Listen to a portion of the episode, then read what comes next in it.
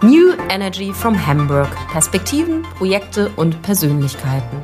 Wir sprechen mit den Menschen hinter der Energiewende. Herzlich willkommen zu New Energy from Hamburg. Ich bin Astrid Dose und arbeite für das Cluster Erneuerbare Energien Hamburg, ein Branchennetzwerk für Zukunftstechnologien in der Metropolregion. Heute zu Gast bei uns ist Björn Dietrich, ein alter Bekannter in unserem Cluster. Er studierte Biologie, Jura und Politik schloss dieses mit einer Promotion ab und schlug zunächst eine ministerielle Laufbahn ein. In München und von 2012 bis 2020 in der Hamburger Umweltbehörde als Abteilungsleiter Energie. Er bewegte einige sehr bedeutende Energieprojekte hier am Standort, unter anderem die Abwärmenutzung der Kupferhütte Aurubis und das norddeutsche Reallabor, an dem auch wir beteiligt sind. Jetzt ist er Geschäftsbereichsleiter und Prokurist für Strategie und Kommunikation bei Stromnetz Hamburg. Gemeinsam mit Stromnetz und anderen städtischen Infrastrukturunternehmen veranstaltet das Cluster Ende April die Konferenz Energiesysteme im Wandel. Anlass für uns, mit Herrn Dietrich heute zu sprechen. Wir starten mit drei kurzen Fragen. Energiewende im Privaten bedeutet für mich? Weniger Energieverbrauch ist mehr. Sehr gut und knapp. Hamburg hat in den erneuerbaren Energien schon viel erreicht, weil wir in Hamburg mit den städtischen Gesellschaften zusammenstehen. Sehr schön. Vom Cluster Erneuerbare Energien Hamburg erhoffe ich mir weiterhin so viel Engagement und Unterstützung in der Sache beim Ausbau erneuerbarer Energien und beim Ausbau der Netze. Sehr gut, das schaffen wir. Dann zu unseren Hauptfragen. Wo liegen beim Ausbau der erneuerbaren Energien Ihrer Meinung nach die größten Herausforderungen für das Stromnetz? Ja, erstmal vorweg, vielen, vielen Dank für die Einladung. Hat mich sehr gefreut, äh, hier heute da zu sein. Ähm, es ist ja klar, Einigkeit besteht ja darin, dass wir beim Thema Klimaschutz vorankommen müssen. Es ist eine der zentralsten und größten gesellschaftlichen Herausforderungen, die wir auch national haben und die wir derzeit auch haben. Und gleichzeitig bietet doch aber das Thema Klimaschutz eine Chance, einen ohnehin notwendigen Strukturwandel beim Thema ähm, Wirtschaft und Lebensstandort in Deutschland auch hinzubekommen. Und klar ist, ich sag mal, der Ausbau von erneuerbaren Energien ist sicherlich das Herzstück. Aber der, der Ausbau des Netzes ist das Rückgrat eigentlich der Energiewende. Es kommt ja zukünftig darauf an, dass die Robustheit, Leistungsfähigkeit, Intelligenz und der beherzte Ausbau des Netzes ähm, so vorangeht, dass wir das auch als Gradmesser nehmen können, ob die Energiewende auch in Zukunft tatsächlich gelingen wird. Denn Netze sind ja nicht nur systemrelevant, sie sind ja vor allen Dingen auch systemfundamental, muss man wirklich ja sagen.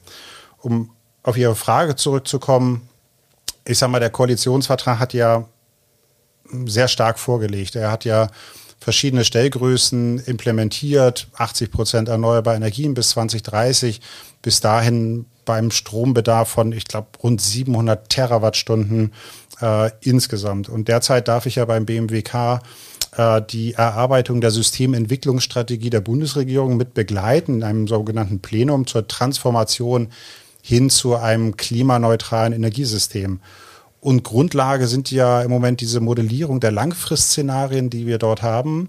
Und diese Langfristszenarien sind relativ valide und solide und prognostizieren bis 2045 1000 Terawattstunden äh, Bruttostrombedarf in Deutschland. Und das ist nahezu eine Verdopplung.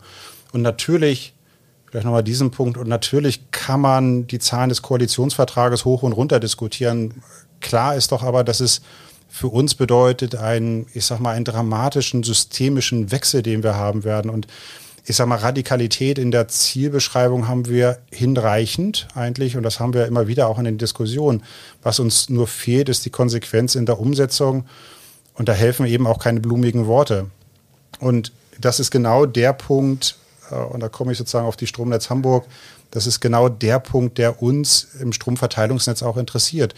Wie sehen die Strombedarfe in 2030, 2040, 2045 aus? Welchen Beitrag der Energieversorgung müssen wir an welchem Ort zu welcher Zeit auch tatsächlich leisten? Also mithin die Frage, wie wird sich eine nachhaltige Mobilitätswärmewende und Dekarbonisierung der Industrie auch entwickeln? Denn klar ist, und das ist vielleicht der letzte Satz, diese heutige Energieinfrastruktur, also die Netze, die wir in Hamburg derzeit vorfinden, sind diesen deutlichen Anstieg der, des Strombedarfs derzeit nicht gewachsen. Und das bedeutet einen deutlichen Ausbau der Netze und zwar sehr, sehr frühzeitig. Das macht definitiv Sinn. Das war auch ein Anlass für uns, diese Konferenz zu initiieren Ende April. Ich habe Ihren Worten entnommen, dass Sie die Ausbauziele der Bundesregierung für richtig halten, aber durchaus auch für sehr, sehr sportlich, gerade was das Stromnetz betrifft. Können Sie das noch ein bisschen stärker erläutern? Absolut. Hm, vielleicht müsste ich da so ein, so ein, so ein Stück weit nochmal ausholen. Das ist ja eine weite Frage. Wir haben 2021 sehr intensiv im Unternehmen äh, in einem sehr breit angelegten Prozess intensiv, auch kontrovers, finde ich, auch diskutiert über die Frage, wie sieht die Energiezukunft eigentlich in Hamburg zukünftig aus. Wir haben viele unterschiedliche interne wie externe Analysen uns angeguckt. Und wir gehen mittlerweile von einer Verdopplung der Netzhöchstlast in unserem Stromverteilungsnetzes im Jahr 2040 aus. Das sind dann rund 3300 MVA, also Megavolt Ampere. Denn uns als Netzbetreiber interessiert ja nicht die Menge an Energie, die wir in der Woche, im Monat oder im Jahr durch die Gegend schieben, sondern uns interessiert ja die Menge beziehungsweise Höchst, der, der Höchstlastbeitrag zu einem bestimmten Zeitpunkt im Netz, der zur Verfügung gestellt werden muss. Und ich sage mal, dieses Einweben äh, in unsere Netzplanung ist hinreichend schwierig, denn wer weiß heute eigentlich, ähm, zu welchem Zeitpunkt, zu welcher Uhrzeit wir welchen Lastbeitrag, Ladesäulen, Wärmepumpen und Elektrolyseure wir zukünftig haben werden. Und jetzt muss man eben prüfen, wie wir unser Netz vielleicht auch klug weiterentwickeln können. Und dabei dürfen wir auf der einen Seite nicht vergessen, dass wir viele Ersatzinvestitionen haben, gerade in das alte Netz. Wir haben unheimlich viele städtebauliche Entwicklungsprojekte bei uns in Hamburg und wir haben natürlich auch viele zahlreiche neue Kundenanschlüsse, die befriedigt werden müssen. Und dazu kommen eben diese deutlichen Erweiterungsmaßnahmen im Netz, um diesen massiven Anstieg der Lasten äh, in der Zukunft begegnen zu können. Also für die Dekarbonisierung, Mobilität und Wärme. Und ein Blick in Maschinenraum, vielleicht der SNH. Wir arbeiten derzeit sehr intensiv daran zu klären, wie äh, sieht eigentlich das zukünftige Mengengerüst aus ähm, unseres Netzes und zwar in allen Spannungsebenen. Wie hoch sind die Investitionen in den nächsten Jahren, die zu tätigen sind, eine nicht unrelevante Frage. Und klar ist auch, wir werden das mit einem deutlichen Personalzuwachs natürlich auch koppeln müssen und das nicht nur bei uns, sondern natürlich auch bei unseren Dienstleistern. Und dann gestatten noch einen Punkt, Sie lösen ja die Herausforderung von heute nicht mit dem Denken und den Rahmenbedingungen von gestern, sondern wenn wir, ich sag mal, 2040 ein, äh, ein wie, wie die Bundesregierung so schön sagte, ein äh, Klimaneutralitätsnetz haben wollen, also ein Klimanetz, dann müssen eben auch die Rahmenbedingungen wie Anreizregulierungsverordnung sowie das Planungs- und Genehmigungsrecht eben auf den Prüfstand und Beschleunigung und auf Beschleunigung vor allen Dingen getrimmt werden. Denn ich sag mal, die heutigen verschleppten Investitionen sind ja am Ende auch Schulden in der Zukunft. Ja, weiß Gott, dürfte der Bundesregierung gefallen, äh, weil ja, wie soll man das sagen, Schulden ist immer ein heißes Thema in Deutschland. Wir widmen uns jetzt mal einem anderen Teilbereich der Regulatorik. In unseren Arbeitskreisen, Foren ist das eigentlich immer mit das brisanteste Thema, also sei es in den klassischen Erneuerbaren oder im Wasserstoff, egal wo. Ähm, ich habe den Worten entnommen, dass das auch hier eine ziemlich große Rolle spielt. Können Sie auch das nochmal so ein bisschen für uns äh, skizzieren, was Regulatorik für diese ähm, Stromausbauziele und für das Netz bedeutet. Ähm, sehr gern. Das Thema Regulatorik ist ja die zentrale Schnittstelle oder das zentrale Instrument für uns. Und äh, wir haben ja in der Tat kein Erkenntnisproblem, sondern ein Umsetzungsproblem. Es gibt national erste, wie ich finde, teilweise doch sehr zaghafte Diskussionen über die Neugestaltung der Anreizregulierung, also dem Instrument, durch welches die regulierten Netzgesellschaften, Stromnetz und Gasnetz, ähm, vereinfacht gesagt ihre Investition in das Netz zurückerstattet bekommen. Und klar haben wir auch im Cluster sehr intensiv diskutiert über das Thema Anpassung der Eigenkapitalverzinsung, Effizienzwerte und so weiter und so fort. Aber das reicht eben nicht. Aus meiner Sicht geht es in der Zukunft doch darum, zu schauen, wie wir die zukünftige, vor allen Dingen auch proaktive, vorausschauende Infrastrukturmaßnahme auch vergütet bekommen, ohne gleichzeitig die Netzentgelte also die Belastung der BürgerInnen in Hamburg, in das wie soll ich sagen, sozial unverträgliche auch tatsächlich zu schieben. Auch die Frage, ob eine Anreizregulierung ich sag mal, systemisch Ansätze hat, also gemeinsame Infrastrukturmaßnahmen zwischen den einzelnen Unternehmen zu honorieren, ist bei weitem nicht beantwortet. Und das ist aber volkswirtschaftlich, aber dringend geboten. Und zugleich, und das ist meine Meinung, das müssen wir vielleicht auch nochmal so ein bisschen diskutieren, ähm, auch in der Gesellschaft, aus meiner Sicht dürfen die Netze in der Zukunft eben nicht auf auf Kante genäht sein, sondern sie müssen robust sein, sie müssen vor allen Dingen auch resilient sein dafür, für das, was in der Zukunft auch kommen möge. Und das ist immens wichtig aus meiner Sicht. Mhm, das äh, ergibt auf jeden Fall Sinn. Ist auch das, was viele Experten uns immer erzählen. Es gibt ja aber auch noch das Planungs- und Genehmigungsrecht. Es ist ja auch ein wie soll man sagen, äh, heißes und ich denke manchmal auch verhasstes Thema, auch was Windanlagen betrifft. Wenn ich mich recht entsinne, äh, wie ist da Ihre Einschätzung für Hamburg? Wie sieht es damit aus? Absolut. Und Sie, Sie haben ja bei dem Thema Planungs- und Genehmigungsrecht gibt es ja aus meiner Sicht viel, viel Bewegung, auch wenn es äh, den einen oder anderen zu wenig schnell eigentlich erscheint. Aber ich glaube, hier hat die Bundesregierung äh, einiges Gutes auch vorgelegt und national passiert auch einiges. Äh, und da geht es vor allen Dingen um den Ausbau der erneuerbaren Energien und dem Ausbau des Übertragungsnetzes. Was wir aber sehen, vor allen Dingen natürlich in Hamburg, ist, dass Energiewende natürlich jetzt auch in die Städte einzieht und dass hier auch verstärkt in das Verteilnetz investiert werden muss. Denn hier findet Energiewende auch statt und hier bedarf es aus meiner Sicht zielgerichtet auch neue, gute Regelungen. Und ich glaube, in, in Hamburg sind wir uns übergreifend im Klaren, dass der Netzausbau in den nächsten Jahren eine, eine hohe Priorität haben muss eigentlich. Und, und es sind eben die bekannten Themen, die jetzt schnellstmöglichst auch in Hamburg gelöst werden müssen. Auf der einen Seite sehe ich, dass wir teilweise Kompetenzzerfaserung zwischen den Ämtern haben mit eher unklaren Verantwortlichkeiten und auf der anderen Seite auch verschiedene Normbereiche, die angegangen werden müssen. Handlungsfreiheit im Konzessionsrecht.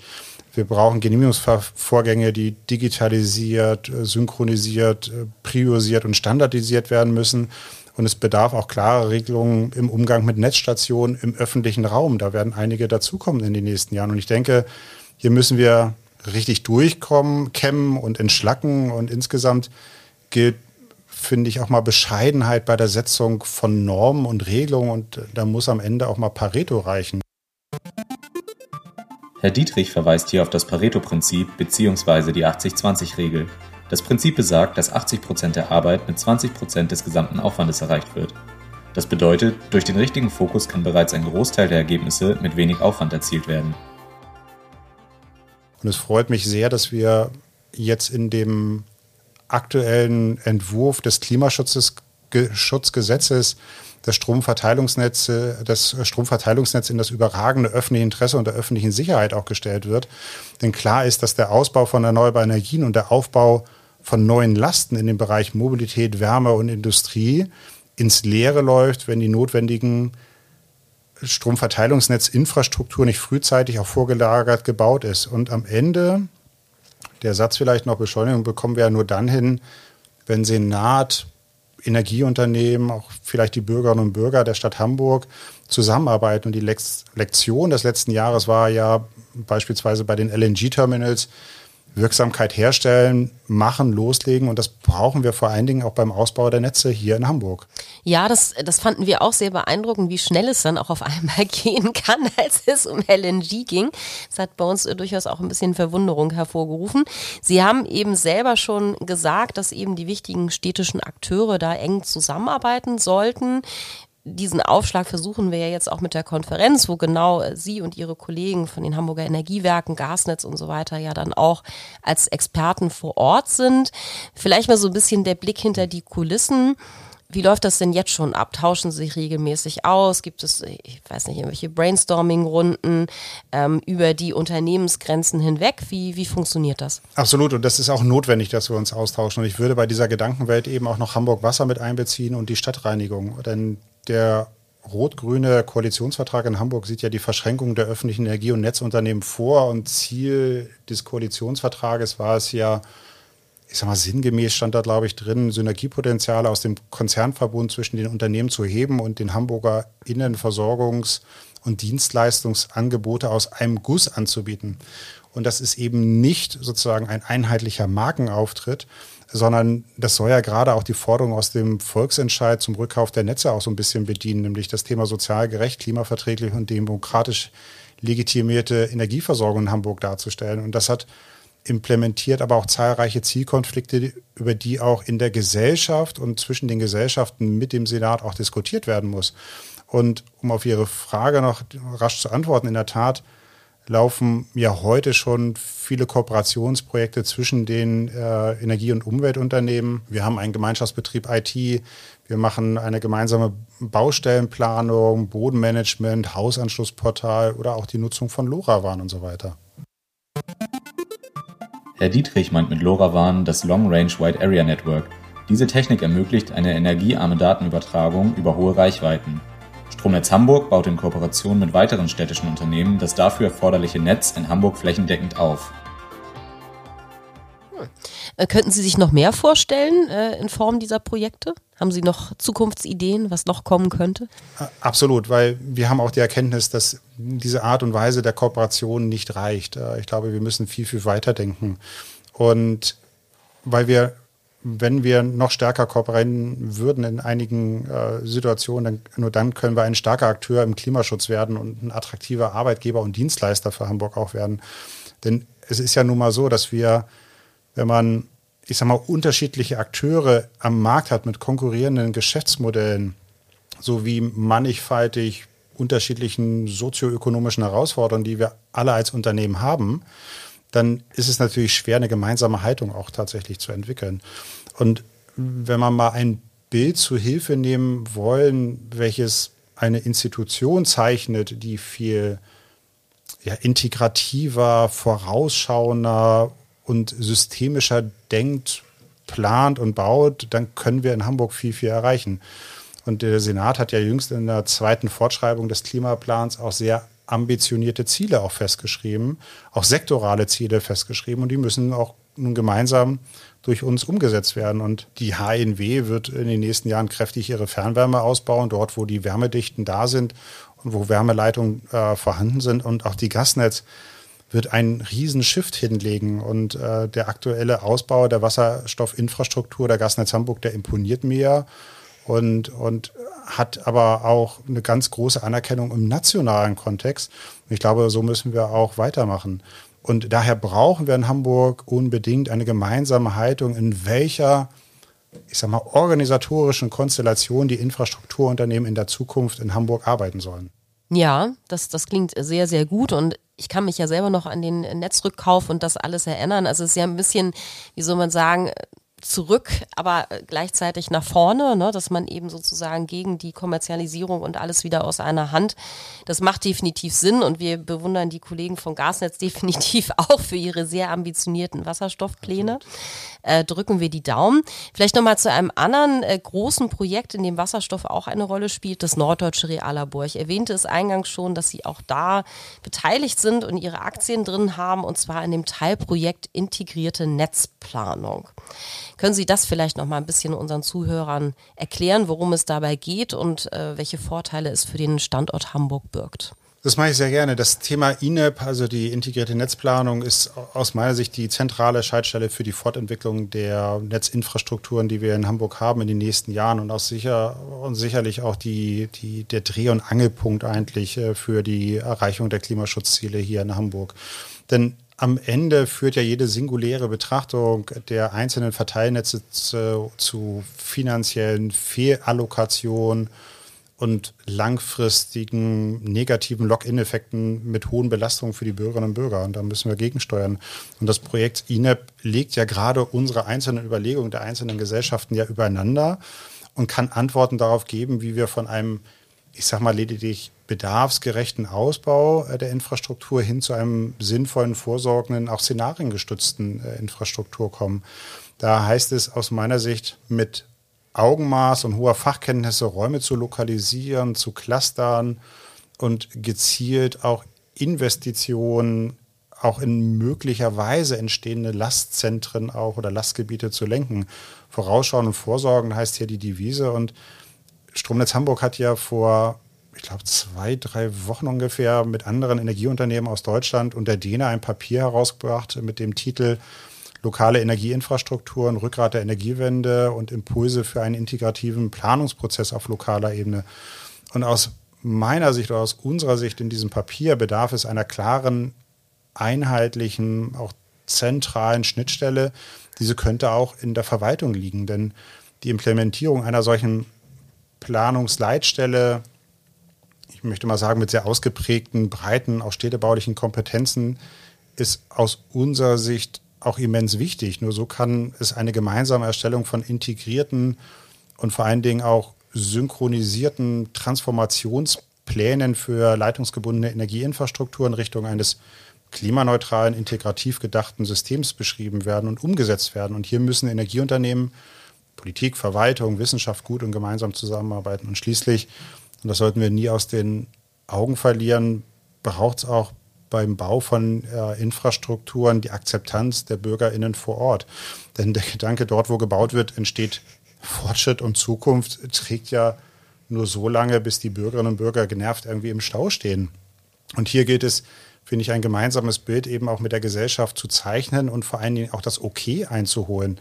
Insofern könnte eine solche Planungsleitstelle in der Verwaltung auch eine moderne Governance-Struktur anbieten, durch die vorweggenommene Diskussion äh, der gesellschaftlichen Akteure, die dann, ich sag mal, die, die, die Umsetzung der Infrastrukturunternehmen besser und, und stabiler auch legitimiert. Ja, das, das sind eigentlich rosige Aussichten für die Verwaltung, würde ich sagen, wenn ich das so höre. Das, äh, das sollte Anreiz für viele sein, sich in dieser potenziellen äh, Leitstelle zu bewerben. Also das ist, finde ich, einen sehr, sehr spannenden Ansatz und ist vielleicht tatsächlich die Verwaltung der Zukunft. Also warum nicht? Ähm, klingt auf jeden Fall sehr schlüssig. Wir enden mit äh, dem Blick in die Glaskugel. Das machen wir traditionell in unserem Podcast so. Stellen Sie sich vor, das Stromnetz der Zukunft im Jahre 2030. Wie wird es sein? Der Blick in der Glaskugel ist ja, ja gern genommen und äh, hinreichend schwierig. ähm, William Gibson hatte mal gesagt, die Zukunft ist da, sie ist bloß noch nicht sehr verbreitet. Und ich glaube, Zukunftsoptimismus geht ja gemeinhin nicht als, ich sag mal, Kernbestandteil unserer deutschen Kultur. Und das ist auch sehr schade, dass das so ist. Doch gerade beim Energie, beim Thema Energiewende ist es aus meiner Sicht durchaus angebracht, hier auch optimistisch zu sein. Denn ehrlicherweise, wir haben doch alle Technologien, wir haben alle Konzepte, die notwendig sind für diese neue Phase der Energiewende. Und es ist alles vorhanden. Es ist möglich, eben die Energiewende bis 2030 so voranzutreiben, dass eben nicht nur das Klima etwas davon hat, sondern auch der Industriestandort Hamburg und die Bürgerinnen und Bürger vor Ort. Insofern gilt es doch, eine Zukunft zu schaffen, die es die in der Vergangenheit noch nicht gewesen ist. Und dafür steht Hamburg und dafür steht auch die Stromnetz Hamburg.